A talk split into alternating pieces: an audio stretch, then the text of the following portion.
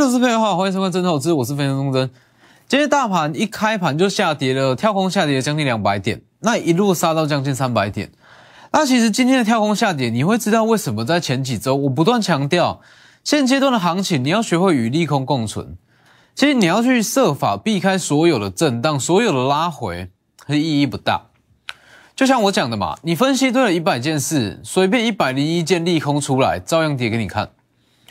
你说乌俄之间的冲突，那包含升息、包含通膨，全部都分析好，结果疫情本土疫情稍微的升温，台股照样下跌。所以其实在这个时间点，最不重要的就是大盘，因为大盘受消息面影响太严重。那你去分析这些东西，其实说真的意义不大。那比起说去分析大盘它受消息面影响的程度，倒不如说跟着盘面上的资金去走。其实，在上周有讲过。不论说大盘怎么走，只要说资金它有逻辑性，就一定会有获利空间。上次我讲过嘛，第三代半导体的重新转强，它会再带出二级体。今天台半它持续在上涨，所以这就是我所说盘面上的逻辑性。只要说市场的资金它有逻辑，可以很轻易的直接找到接下来会涨的股票。先看大盘，以大盘来讲，其实在这个位置应该说这一次的下跌，那它。本来就该跌哦，它没有这次的下跌，它没有办法往前高去上攻，所以其实你说今天的下跌是因为疫情，还是因为说像是中国大陆封城？那我认为说这些都可以。那重点是说它只是需要一个理由去下跌哦。就算说今天没有疫情，那没有说中国大陆的封城，台股一样要震荡。就像我讲的，其实以上周来讲，台股它是存卡在一个比较尴尬的位置，一万七千七百点。那在一万七千七百点要继续往上攻去挑战季线，它势必需要去消化前方的卖压，所以这一段是早晚都要下跌。那这次的下跌，它反而是有助于台股在往上攻，那它也是创造出在节前很好的一次买点，一万七千七百点。所以其实这一次的下跌，它就是稍微去把前方的卖压消化干净，那这样跌下来反而是有助于消化前方的卖压。消化前方的卖压刚好形成节前最佳的进场点，所以其实这个东西就是相对的啦，就是我一直在强调嘛，很多时候大家会把下跌去把震荡去把修正去把它妖魔化，但是我认为说这个东西如果台股没有下跌，它未来也不用去挑战季线，因为前方太多套牢卖压，所以它一定要先跌后涨，或者说稍微震荡再去涨，那这不是重点。重点是说，目前盘面上的资金它会怎么去轮动？就像我讲的，其实我不断在强调说，什么叫做大行情？那大行情其实就是资金要有逻辑性。其实以台股来讲，所有的个股一千七百多档股票，跟所有产业，它之间都存在一定的逻辑性。哦，它都有一项循环。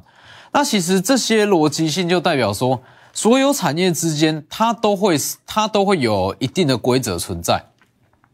就像是成熟制程，为什么成熟制程在去年第三季到第四季报价不断往上涨？那它会压抑到消费性电子的涨势，包含 MCU、包含 MOSFET、包含一些第三代半导体，这些都是，就是因为成熟制程报价在涨，那它会压抑到这些技术门槛低的消费性电子，所以这个东西就是相对的。那为什么说第三代半导体在涨，它会再带入二级体？这就是产业之间的关系。那就像我讲的，其实台股所有的个股，它之间都存在一定的逻辑性。那只要说整个市场资金它照着这样的逻辑性在扩散，你可以很轻易找到接下来会上涨的股票。那只要具有逻辑性，它就是好行情。就像我讲的，就算大就算大盘在震荡在回荡，但是只要市场资金有逻辑，它就是好的行情。那以本周来讲，其实可以分成两个阶段啦。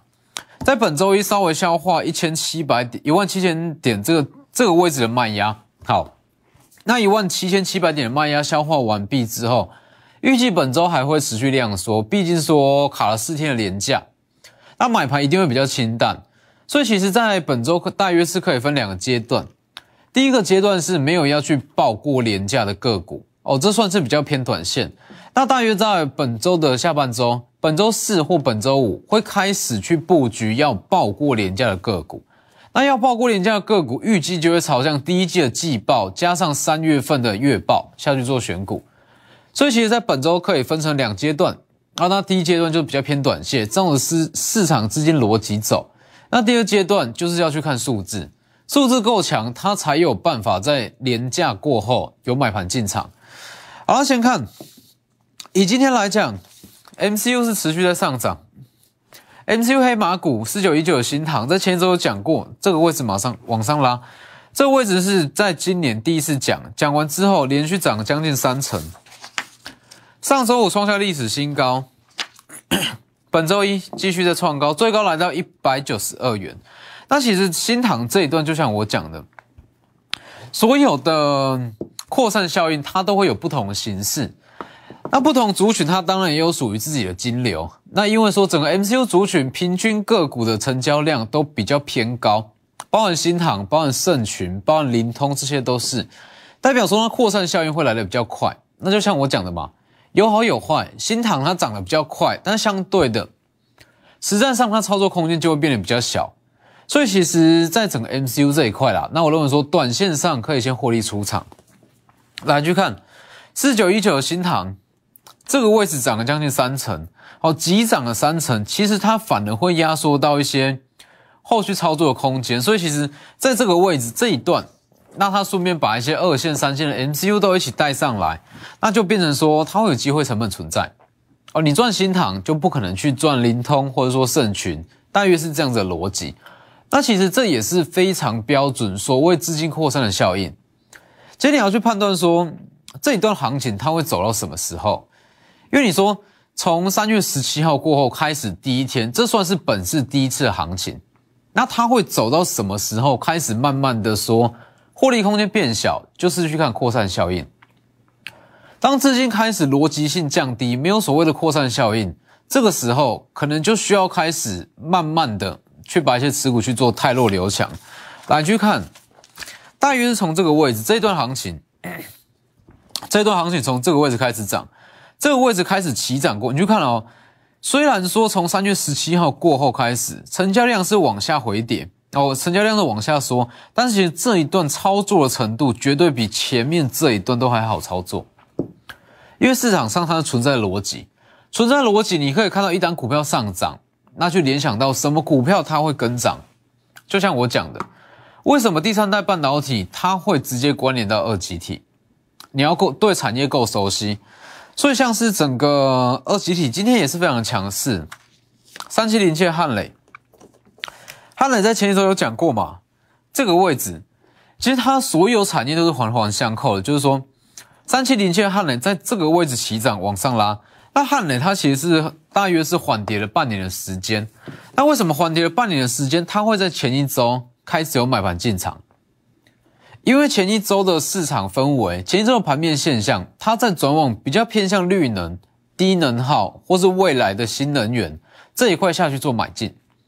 那第三代半导体就符合所谓的绿色制造跟所谓的环保这一块，那资金自然会再转进第三代半导体。好，那三七零七的汉磊这个位置开始涨，涨上去一路要涨上去之后，汉磊他也把嘉金一起带上来嘛。哦，毕竟是同集团的，这一段也是十五到二十趴。那上周有讲过哦，上周在这一根这一根红 K，这一根红 K 的当天有特别讲过，汉磊跟嘉金准备重新转强。但是这个位置它是算转强，它不算是它不算是起涨哦，它算是续强。既然是续强的话，就不建议下去做追价。那如果是空手投资人看到汉磊跟嘉金转强，可以很直接联想到二级体，是不是？那台办今天又续强，所以你去看汉磊跟嘉金上周往往上转强嘛，那五四二五的台办上周跟着往上拉。这个位上周上周五先涨到四点八趴，往上拉。五十二五的台半今天再涨三点五趴，今天台股是大跌了将近两百点哦，上涨三点五趴往上拉。那台半它本身就是一档好股票，而集体跟 mosfet，那今年的毛利会大幅成长，全年预计六元以上，六元以上不到九十元的股价非常的便宜。那台半你说？它的基本面跟它获利数字没有变过，为什么会在上周开始起涨？因为它被汉磊跟嘉金带出来的嘛。那所以你要说好，提前去布局台半，就要知道第三代半导体跟二极体间的关系。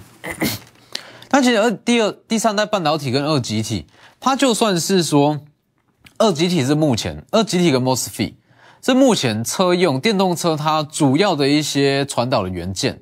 那在未来，它会转成碳化系跟氮化镓第三代半导体。所以其实这个东西就有一点点算是说未来的产品，那带到现在有机会成为未来产品的个股。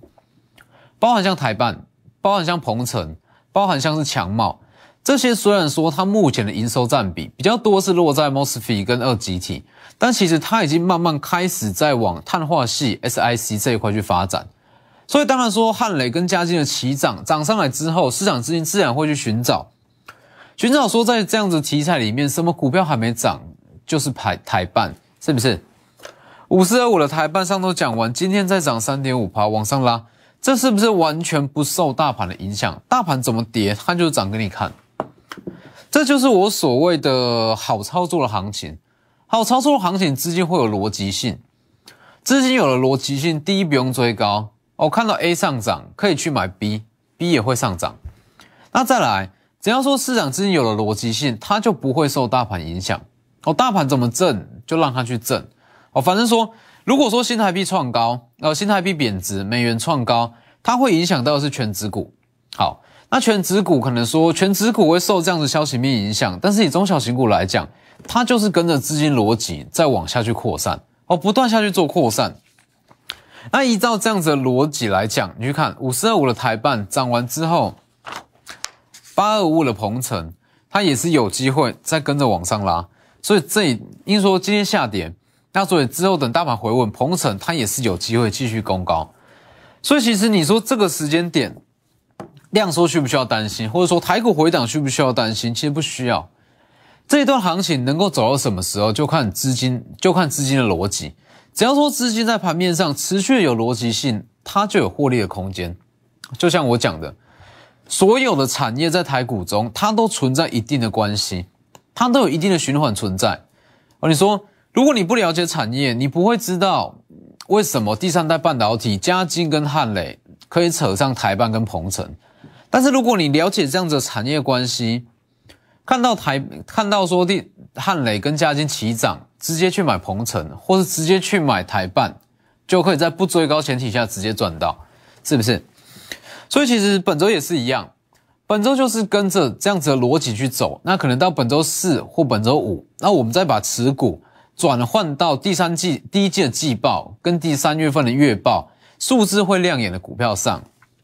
那以本周来讲，就像我讲的，本周它是面临到一个利多的空窗期。那利多空窗期有一些既有的利多是有机会再吸引到资金进场。所以你去看二六一零的华航，今天也是涨三趴；二六一八长隆行今天也是逆势收红。这两档今天都很强。那以华航跟长隆行来讲，长隆行在本周是有法说会，那就像我上周所讲到的，以本周的行情来讲，其实法说会不多哦，重要的法说会其实很少。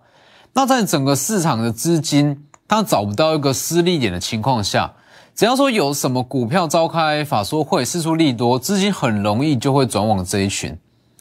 所以预计啦，可能说整个航空类股，华航、长荣航甚至台湾虎航，它在本周有机会吸引到短线的资金进场。哦，这两档都是都可以去留意。其实这也是一个很标准的资金流向，因为就像我讲的，今年的资金量比去年减少，所以如果说它会有排挤效应，它转到这一边，另外一边它就算基本面没变，也会开始回落。所以本周大概是两个方向。那第一是在上半周去做一些短线操作，下半周开始着重在接下来数字会好的股票。那再来，本周会涨的股票大概可以分两个重点。第一是说，它会在既有题材中扩散，因为就像上周所讲过的，本周是利多空窗期，所以它会在既有的利多中去寻找还没涨的股票，台办就是其中一项。再来就是法说会，因为没有新的利多嘛，所以如果法说会有释出利多，市场资金就会转过去，长荣行、华航都是。那还有包含像是在上周所讲过的，连续七年亏损的转机股，本周也是有法说会。法说会如果释出利多，这一档也是很有机会往上拉。所以，在本周本周有很多的资金，那它会持续在既有题材中去扩散，跟上下一档标股，利用广告时间直接来电，先进段广告。好，所以说其实全球的股票市场都一样，全球的股票市场，不论说美股、港股还是陆股，其实大家都是一样，所有的产业它之间都一定有存在一定程度的关联性。你说某一张股票上涨，它不会平白无故上涨。要么有利多，要么有接到什么新的订单，它一定会有某一项原因。那其实就像我讲的，在整个台股里面，它的关联性包含像从上游、中游一直到下游，那或是说相同供应链里面，从前段一直到后段，台积电设备就是，它从前端的中沙那一路涨到像是后段的，包含像是万润这些都是，那像是整个电动车电池，它从上游的正极材料到负极。那一直到下游的组装，这就是一个联动的关系。那包含像是竞争者之间，它也会有关系。包含像是被动元件哦，被动元件有时候说好，国去因为某一项因素，那出现说砍单或掉单的问题，那它的竞争者股价自然会上涨，它会存在这样子的关系。所以其实就像我讲的，已经以在今年行情来讲，因为今年的资金量比去年减少非常多。哦，联储会联储会升息，台湾央行也升息，在这样的情况之下，资金会轮涨。那资金轮涨依据，它就是会跟着产业的循环，跟产业的中中游或者说下游这样的关系下去做买进。在我这两大平台里面，都会有这样子资金的关系。Light 跟 Telegram ID 都是 W 一七八 V 一七八，这两大平台都非常重要。除了说会告诉你说这这一项产业未来前景之外，最重要的是说资金的逻辑跟产业间的关系，它会怎么去变动，这才是重点。好，那以整个大盘来讲，就像我讲的，大盘不需要去做过度的分析，因为其实你说好花了非常多时间再去分析说大盘它会涨到哪里，哪里有压力，哪里会修正，你也敌不过一项消息面，是不是？你去把它分析的非常完整。好，本土疫情稍微的爆发，台股一样跌给你看，又或是说乌俄之间引爆引爆什么新的冲突，台股一样跌。所以，与其说你要去专注在这些比较没意义的分析上面，倒不如去仔细去看资金的流向。只要说资金有逻辑性，那台股有成交量，它自然会有行情。所以，整个大盘来讲，大盘今天的下跌，它就是在节前创造一次非常好的买点。尤其是一些中小型股，你可以发现到，今天部分的中小型股，我们先撇除掉防疫类股，很多的中小型股今天其实它是完全不受大盘影响。我就算开盘稍微的开低，大约是午盘过后，马上有买盘进来，所以这就是我所说的资金扩散效应嘛。那当然说每个族群它的扩散的方式，那跟扩散速度都会不同，那它是取决于说这个族群它的均量，均量多少。如果说均量比较低，它会以轮涨的方式上攻。那轮涨有好有坏嘛？轮涨代表说不会有机会成本，所以像是中沙就是很标准。中沙这一条金流，它就是算是从台积电设备前段一路涨到后段，它是从这样一路扩散下来。这一段应该说这条金流，它大约是持续了半个月左右，哦，半个月左右。那你说中沙它能不能再带出前段耗材这一块？就看它能不能转强。如果说中中沙它撑在高档，因为中沙毕竟说短线上的涨幅也是到了两到三成左右。那如果说中沙能够撑在高档，不需要创高，撑在高档，它就有助于说前端的设备持续在往后去扩散。所以其实你去看中沙，它这个位置先涨，中沙先涨完之后扩散到祥敏，祥敏再扩散到金鼎，那金鼎再扩散掉六六六七的信鸿科，就是说。中沙在涨，那在涨的过程中，其他的股票也慢慢的有吸引到资金的买盘进场，就是以这样的逻辑去选股。那当然说中沙它的产品线是两条，一条是台积电前段的耗材，那另外一条它就是比较偏向是再生晶圆这一块，所以再生晶圆它一样会受惠到中沙的上涨。上周讲过的嘛，八零二八升降半，八零二八升降半，今天也是一样。逆势在创高，好，上周先涨，中沙中沙上周创高，升阳棒是持续在上涨。那再来，如果说升阳棒它持续在创高的话，慢慢的它也会扩散到三五八三的星云。三五八三的星云，它也是在台积电再生晶圆里面很重要的一项设备厂，所以它就会这样慢慢的扩散下去。所以其实就像是上周所讲的，哦，你说要怎么去这样子的资金流向，看起来好像很神奇。可以在不追高前提之下买到接下来会涨的股票，但是其实只要你对产业够熟悉，这样子的扩散效应它是叫做理所当然。就像上周比喻嘛，而说讲的白话一点、具体一点，它就像是高铁哦。你说从台北出发，它会先到桃园，再到新竹，这就是一个理所当然的地理位置。那包含产业也是一样，它会怎么走？其实你只要搞懂那个关系，它就是理所当然。包含像台办也是。嘉金先涨，嘉金跟汉磊先涨。那嘉金汉汉磊它第三代半导体嘛，那它会慢慢扩散出去，它会扩散到二级体。那甚至说汉磊跟嘉金，如果它是持续在第三代半导体这一块的话，它会扩散到其他集团。哦，可能说汉磊跟嘉金，它是第三代半导体的龙头，应该说它算是第三代半导体里面营收占比最高的两档。那它可能会慢慢在扩散，像文茂。或全新，那也可能在扩散到中美金集团里面其他的股票，就是这样的逻辑。那又或是说，它会扩散到二级体，往后去扩散，因为第三代半导体它算是未来的产品哦，它会扩散到目前既有的一些公司。所以像五四二五的台办也是，今天大涨三趴往上拉。那其实就像我讲的嘛，你说台办五十五的台办这一段，它基本面没有变过。二级体 MOSFET，它在今年它都会加大在车用跟工控的占比，这一段都没变过哦。那这一段预估营收也大约是六以上，那为什么这个位置才在涨？就是因为资金嘛，哦，资金开始转入，所以就像我讲的，在今年的操作，那也可以说在本周或下周的操作都一样哦。基本面绩优股很重要，没有错，但是顺序会更重要。